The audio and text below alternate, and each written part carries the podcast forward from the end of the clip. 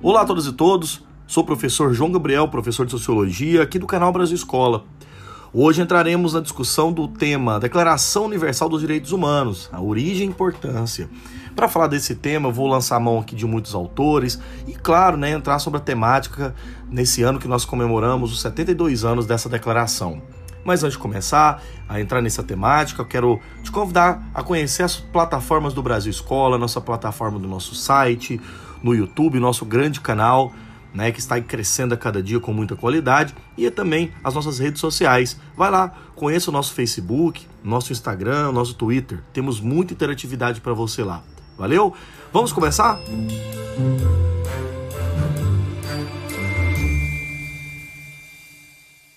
Bom, pessoal, então, Declaração Universal dos Direitos Humanos. É, esse tema é um tema que se envolve em muita polêmica recente, né? Acredito que aqui no Brasil, mas até de modo global, muitas pessoas confundem os direitos humanos com um conjunto de outras coisas que não são aquilo que essa declaração realmente prega, ou que não tem a ver com essa declaração. No nosso tempo, a gente se fala muito de direitos fundamentais de uma pessoa humana, né? Por essa expressão exige que a gente saiba explicar em que consiste esses direitos, por que, que eles são essenciais e em que, que eles se baseiam para ser considerados os direitos fundamentais eu preciso até já começar a, essa questão esclarecendo a todos que os direitos humanos não tem nada a ver com políticas de esquerda, políticas de direita ou alguma coisa desse nível. Na verdade, são políticas liberais, né, que regulamentam um conjunto de mínimos detalhes ou de mínimos fundamentos que são básicos à existência humana. A gente sabe que o conteúdo e a importância dos direitos humanos nem sempre estão fixados na consciência das pessoas. Então não é evidente a todos os indivíduos que eles possuem determinados direitos, nem tampouco que esses devem ser respeitados. E por isso a gente precisa primeiramente entender o que significa essa expressão direitos humanos. O termo direitos humanos são aqueles princípios ou valores que permitem uma pessoa afirmar sua condição humana e principalmente participar plenamente da vida. Esses direitos fazem que o indivíduo possa vivenciar plenamente sua condição biológica, social, política, cultural, até psicológica.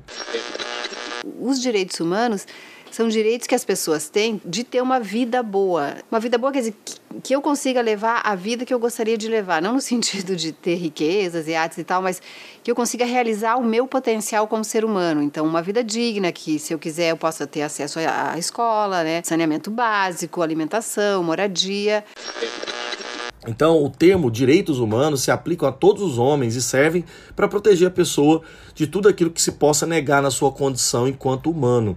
E com isso, eles aparecem como instrumento de proteção do sujeito contra os tipos de violência. Então, os direitos humanos servem nessa forma para assegurar ao homem o exercício da sua liberdade, da preservação da sua dignidade e proteger com certeza a sua existência. Então é aquilo que a gente considera como direito fundamental que torna todos os homens iguais, independente de sexo, nacionalidade, etnia, opção política, crença religiosa ou até mesmo profissão, qualquer outra coisa desse nível.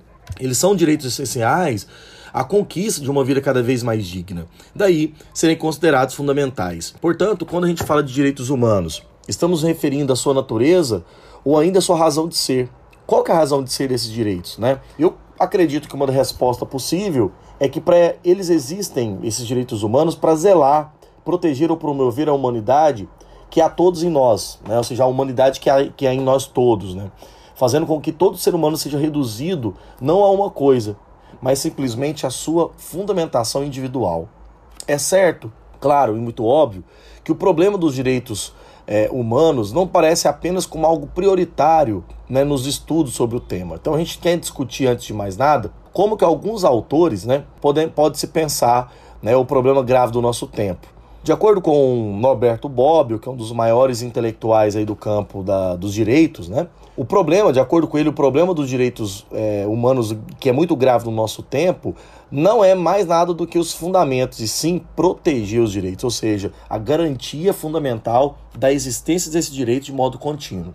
No transcorrer da história do nosso pensamento, né, principalmente aqui no Ocidente, muitas foram as formas e as tentativas de justificar a existência dos direitos humanos e principalmente fundamentá-los. Uma das, dessas teorias, né, ainda no, já no século XVII, dá a ideia de que o homem tem naturalmente o direito à vida e a igualdade de oportunidades. Está presente no John Locke, numa das obras mais fundamentais dele, que é o, o segundo tratado do governo civil, que se compõe de uma outra obra maior, que são os dois tratados sobre o governo civil.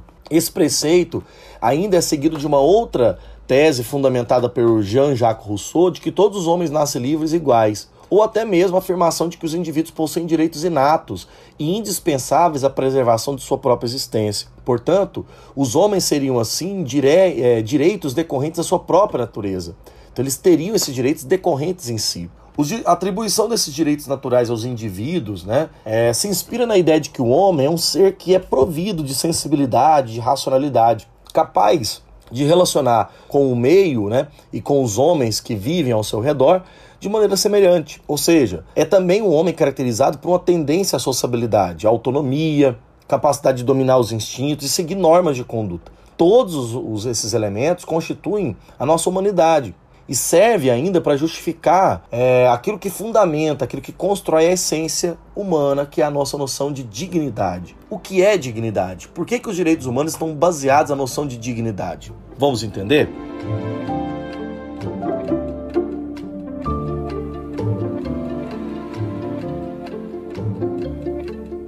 A dignidade é entendida como um valor incondicional aos direitos humanos, ou seja, ela deve existir independente de qualquer coisa. Além de ser incondicional, ela é considerada incomensurável, ou seja, ela não se pode medir ou avaliar sua extensão, e insubstituível no sentido de que nada pode ocupar o seu lugar. Trata-se de algo que tem uma dimensão qualitativa, não é quantitativa no sentido de que a dignidade não tem um valor que seja monetário, mas sim um valor intrínseco a si. Ou seja, uma pessoa jamais entrega sua dignidade a outro indivíduo. Isso é uma atribuição individual. O fundamento dos direitos humanos, baseado nessa ideia de dignidade, quer dizer que a dignidade é uma qualidade que se define a essência de cada pessoa, ou ainda que é um valor que confere humanidade a um determinado sujeito. Trata daquilo que existe no ser humano pelo simples fato dele ser ser humano, independente de qualquer outra coisa. O próprio filósofo Michel de Montaigne, né, que é um teórico muito importante do século XVI, vai dizer que ao referir esse elemento, é, nos define a nossa condição própria do ser, que a nossa dignidade é a condição humana de ser. Portanto, a dignidade deve, antes de mais nada, garantir a liberdade e autonomia do nosso sujeito. Essa noção nos permite afirmar que todo ser humano tem um valor primordial, independente da sua vida particular ou de sua posição social. Eis porque o homem deve ser considerado como um fim em si mesmo, jamais como um meio, um instrumento. Essa tese importante é uma tese kantiana, uma tese do imperativo categórico, um valor de ação que deve ser determinado como modelo. Ou seja, o homem é um ser cuja existência possui um valor absoluto e que ele não deve ser visto como uma espécie de interesse finalista. A sua condição é uma condição incondicional, intrínseca em si mesmo.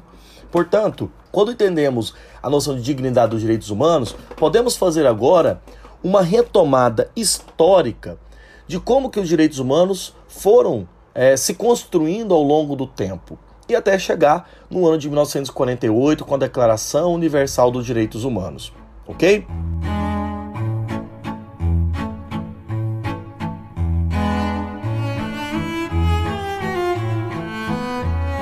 Extremamente recorrente entre historiadores, filósofos, sociólogos entenderem que a consolidação dos direitos humanos tem a ver com o final da Idade Média e o início da modernidade, o período que nós vamos considerar como humanismo. A Magna Carta da Inglaterra, por exemplo, do século XIII, vem sendo apontada como uma precursora das futuras declarações de direitos universais para a humanidade.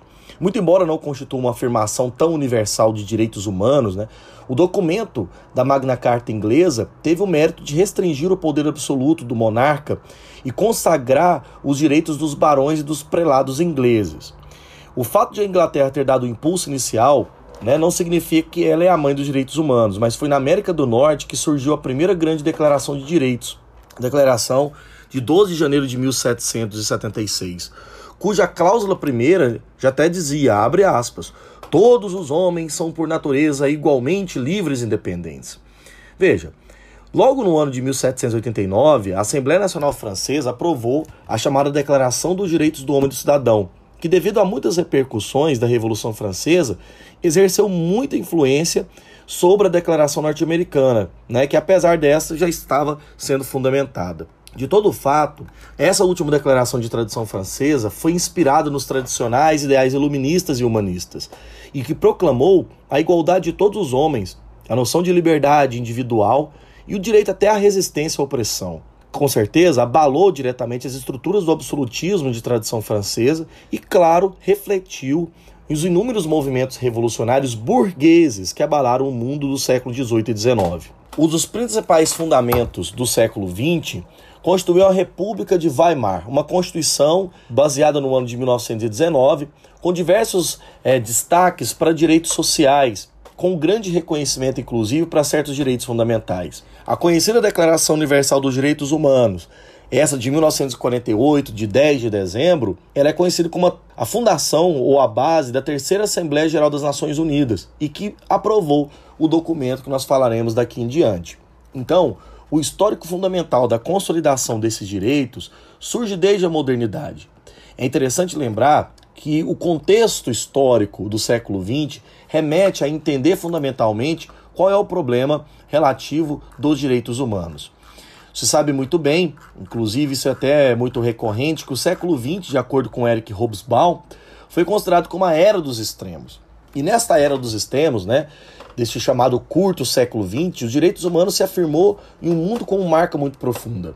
Tentou cumprir a promessa anunciada pelos revolucionários franceses, que nós citamos de 1789, da universalização dos direitos que Locke, que Rousseau e Kant haviam falado. Mas do outro lado, a humanidade sofreu com o surgimento de estados totalitários, de inspiração inclusive religiosa, o mais formidável ou maior empreendimento que acabou com todos os direitos da, da humanidade. De um lado, o estado de bem-estar social né, do mundo pós-guerra tentou concretizar definitivamente é, uma tentativa de proteção aos direitos fundamentais, baseados na solidariedade nos direitos universais. Mas do outro, inúmeras vezes, guerras e demais conflitos colocavam a humanidade diante de uma contradição.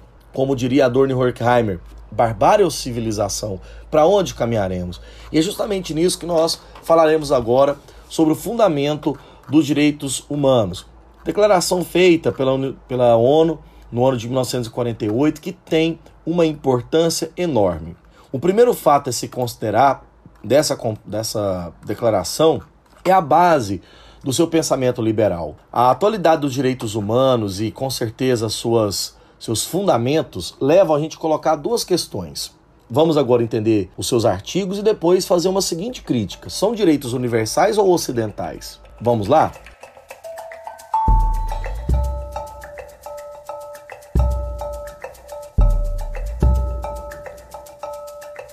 A primeira grande resposta agora é entender quando surgiu os direitos humanos.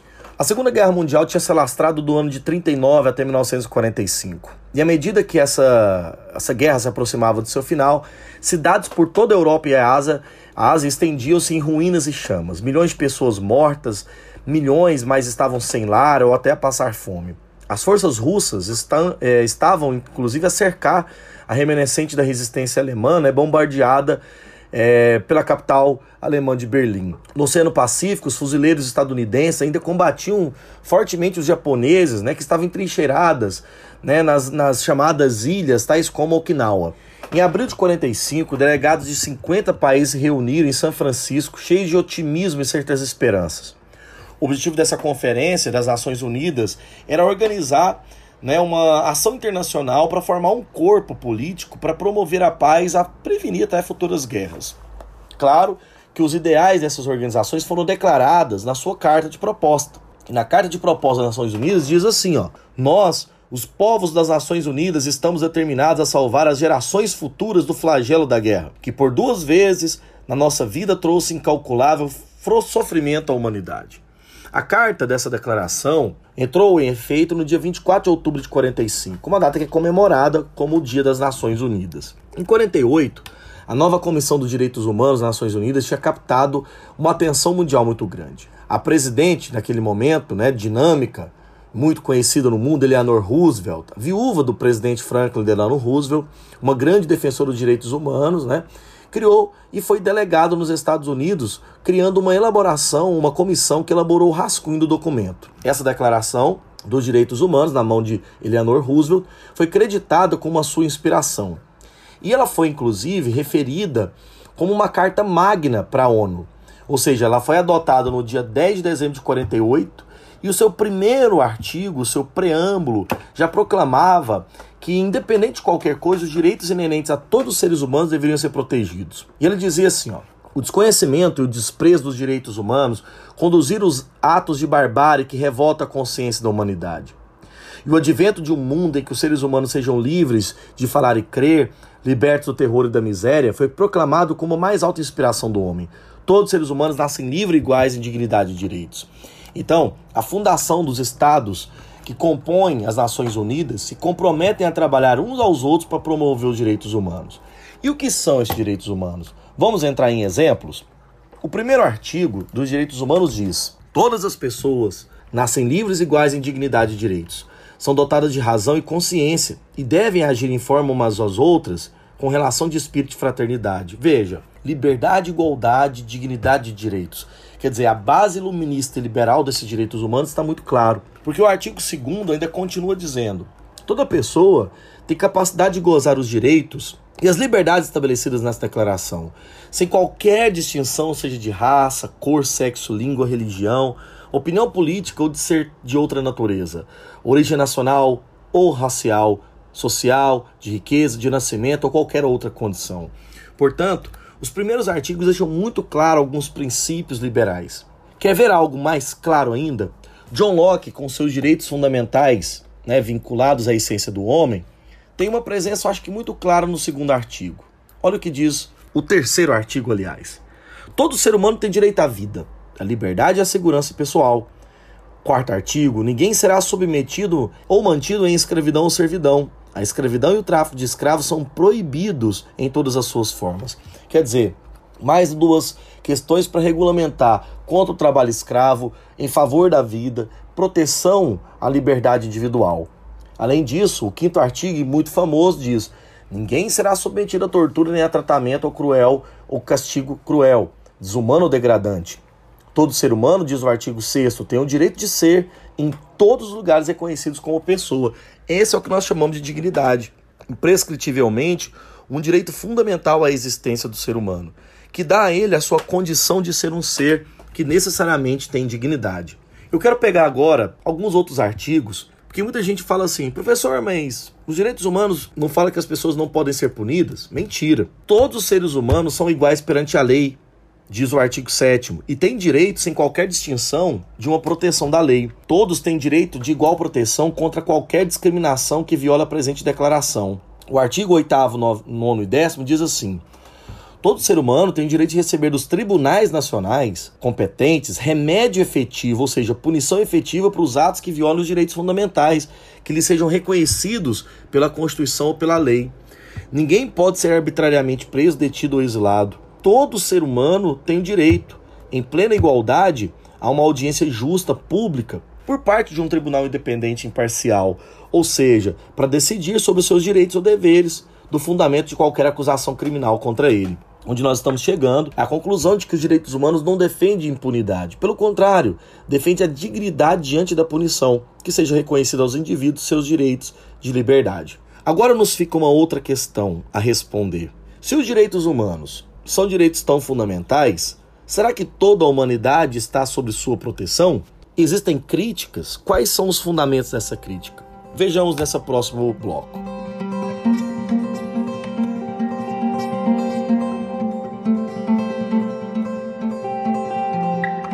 Muitos autores, historiadores e filósofos, até mesmo pessoas que não têm determinada formação assim acadêmica, fazem muitas questões a respeito dos direitos humanos serem considerados direitos tão universais assim.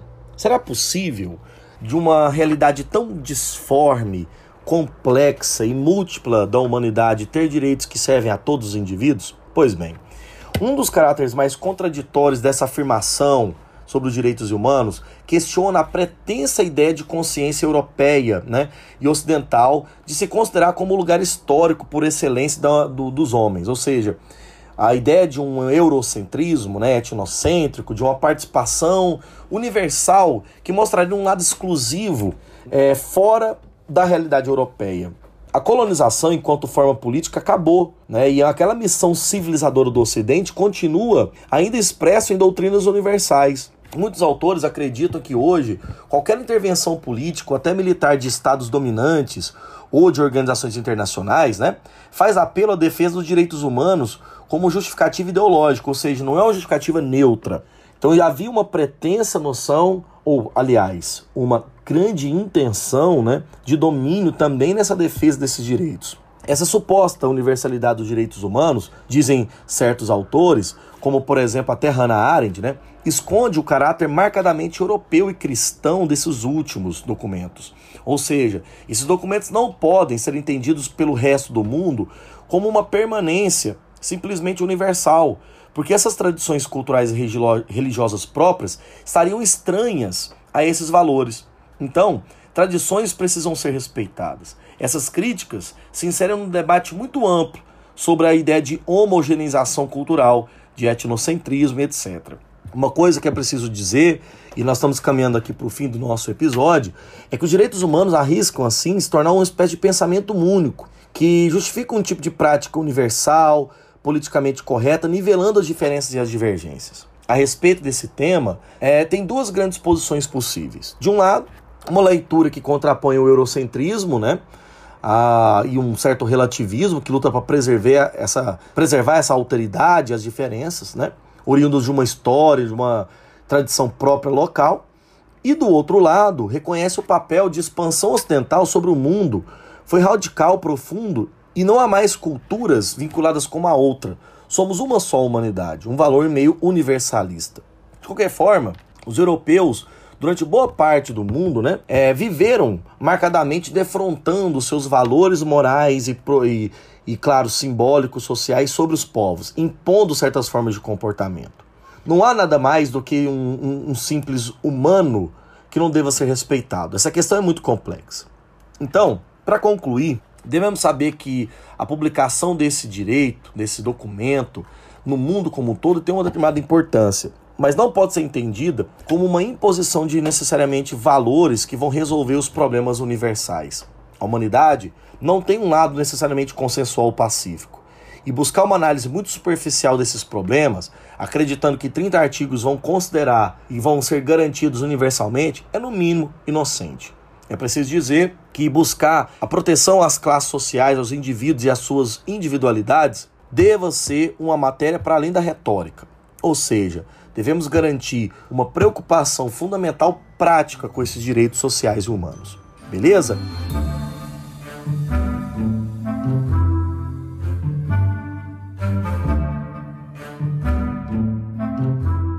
Bom, galera, para finalizar o nosso podcast, Primeiramente, eu gostaria de dar créditos aos autores que eu citei, né, aos temas no qual eu me inspirei para essa aula. Primeiramente, os vídeos, né, que vocês escutaram trechinhos aí curtos, né, direitos humanos do canal ONU Mulheres Brasil e também o que são direitos humanos explicado por Glenda Mesaroba da Casa do Saber. Além do mais, os textos no qual eu expliquei foi uma cartilha de direitos humanos do Senado Federal de 2013 o Fundamento dos Direitos Humanos, um texto do professor Fábio Conder Comparato, e também um excelente texto, Os Fundamentos dos Direitos Humanos, do professor Marconi Pequeno, professor da Universidade Federal de, da Paraíba e além de ser pós-doutor em filosofia pela Universidade de Montreal, no Canadá. Além do mais, os livros Ética Nicômaco do Aristóteles, A Era dos Direitos do Norberto Bobbio, além do mais, Maurice Crastron, com que são direitos humanos, para finalizar, o John Locke com o segundo tratado do governo civil e fundamentação metafísica dos costumes de Immanuel Kant. Quero agradecer a sua audiência no Brasil Escola. Se você gostou desse podcast, nosso episódio, compartilhe. Ajude o Brasil Escola a crescer, porque assim crescemos também a nossa qualidade. É uma via de mão dupla. Um grande abraço e até o nosso próximo episódio.